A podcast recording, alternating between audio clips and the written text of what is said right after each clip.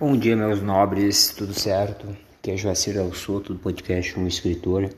A reflexão de hoje é de domingo e o que eu quero trazer é uma palavra de paz, uma palavra de esperança, uma palavra de renovação das energias.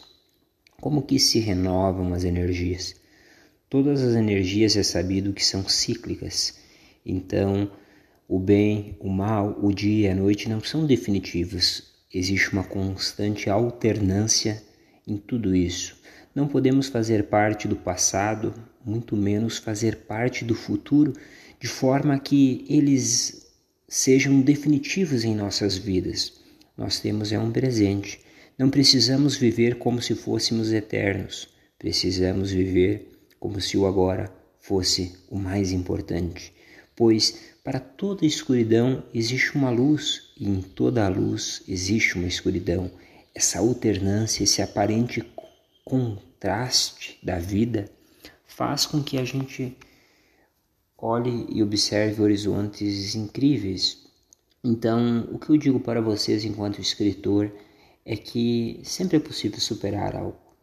Eu faço alguns textos que são autorais, que surgem na hora de acordo com o tema que o leitor sugere. Então, se você tem alguma sugestão, algum tema que possa trazer para a reflexão desse domingo, traga para mim, que eu faço um poema curto para ti e se precisar fazer um texto com o meu livro incluso, você acaba recebendo esse texto na hora de até duas páginas pelo valor aí de 49 reais. É uma forma de contribuição para o meu trabalho, publico vários textos, faço vários vídeos, o próprio podcast, com o objetivo de trazer mais luz para as pessoas. Óbvio que eu não faço tudo de graça, porque não existe coisas gratuitas. Tudo a gente tem um preço que paga, tem uma troca.